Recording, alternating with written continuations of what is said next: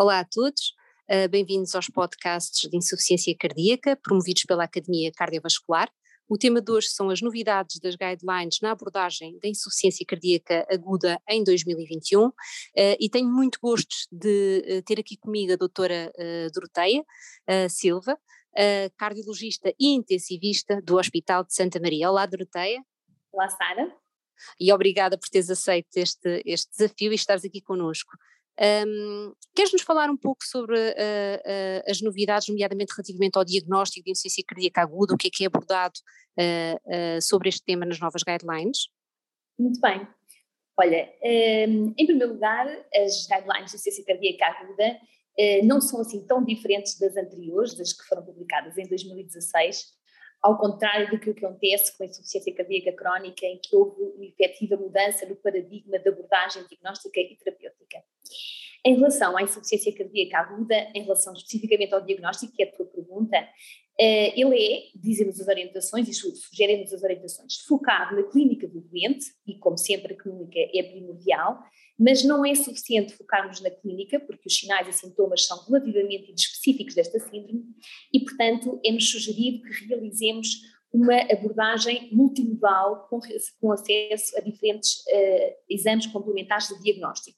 E é-nos sugerido que façamos o ECG, sempre e para exclusão até de precipitante arrítmico, desrítmico, ou bradisrítmico ou taquidisrítmico, o ecocardiograma, fundamental para documentar cardiopatia estrutural.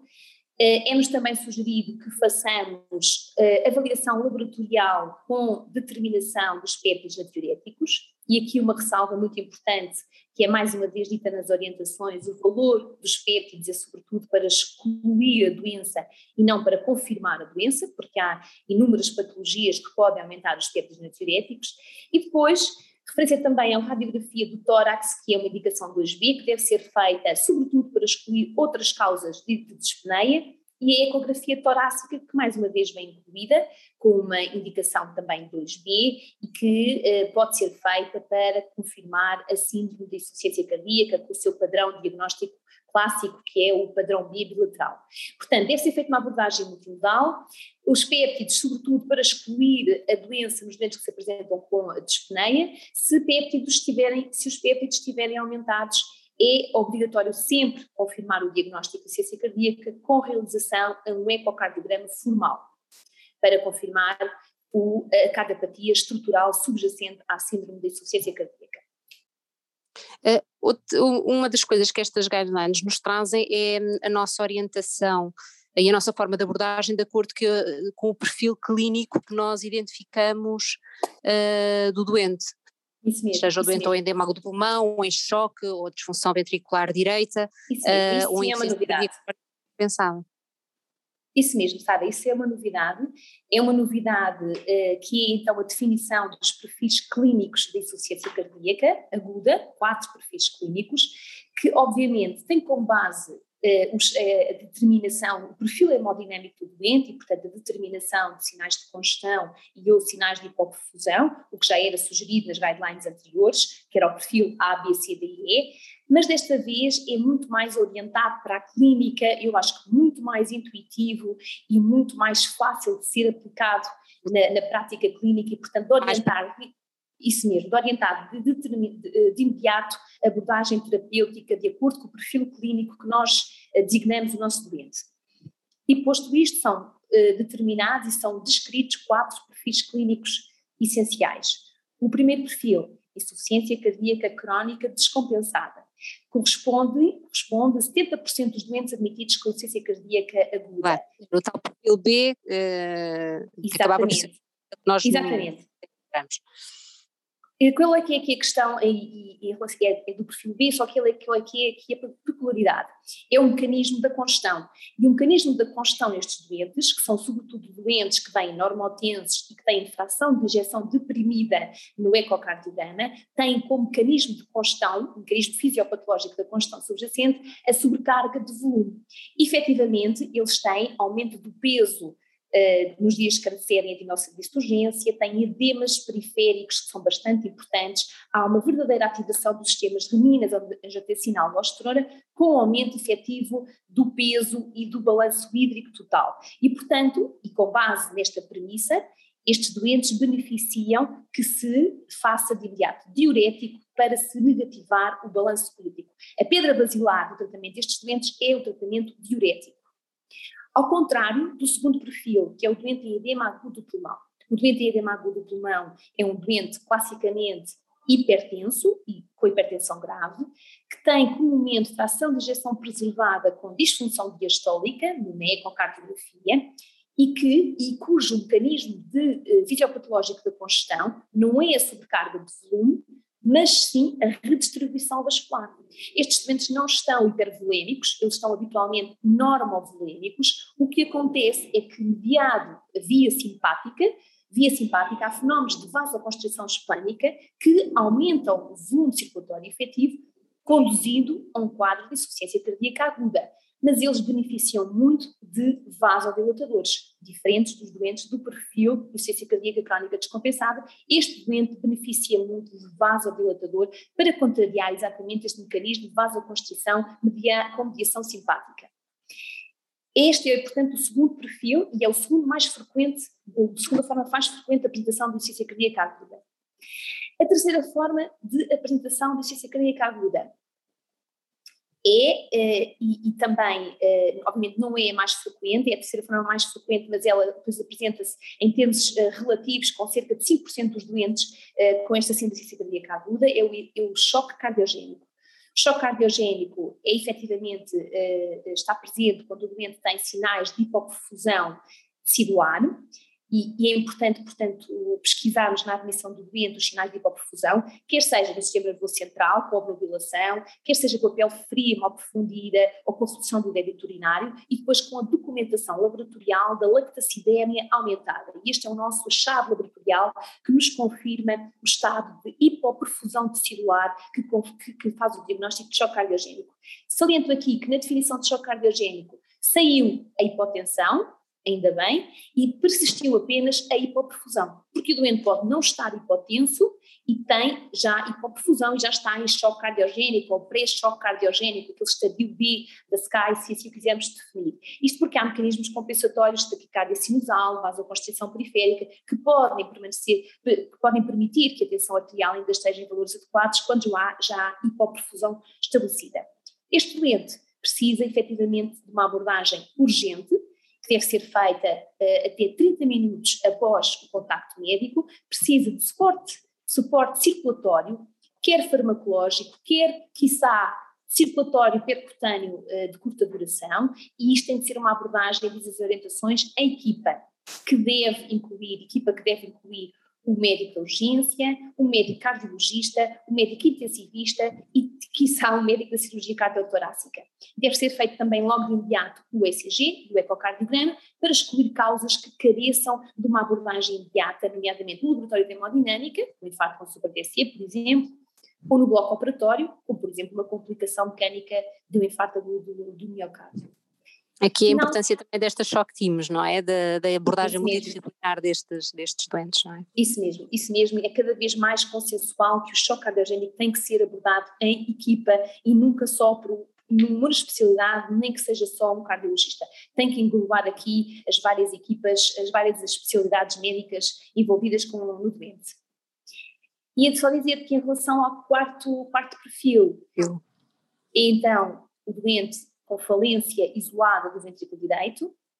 Dizem aqui as orientações que é essencial excluir de imediato eh, causas tratáveis de falência isolada do ventrículo direito, nomeadamente as mais frequentes, o tromboembolismo pulmonar e o infarto da coronária direita, obviamente com extensão aqui, portanto, ao direito, tem que ser excluídas estas causas tratáveis, tem que ser, depois, sob o ponto de vista terapêutico, descongestionado o doente. Estes doentes têm, efetivamente, uh, que negativar o balanço hídrico, é essencial esta questão para aliviar o ventrículo direito, redução de pré-carga ao ventrículo direito e melhorar a sua performance.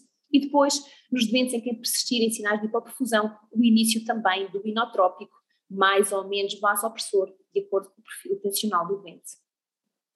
Um, tu falaste dos diuréticos, nomeadamente no perfil de insuficiência cardíaca descompensada, um, também aqui há uma orientação um pouco mais prática para avaliarmos a resposta à terapêutica diurética que aparece de novo nestas, Uh, uh, nestas últimas orientações. Uhum, isso mesmo, isso mesmo, porque não é, isto é um conceito também novo, introduzido aqui nas orientações europeias agora de 2021, não basta nós prescrevermos o diurético, nós temos que avaliar a eficácia diurética. Este conceito de eficácia diurética é um conceito novo, introduzido. O que, é que, o, que é que, o que é que nos diz? Diz que depois de, eh, de administrar o diurético, nós temos que quantificar o débito urinário horário, ou quantificar a excreção de sódio urinária. É uma alternativa.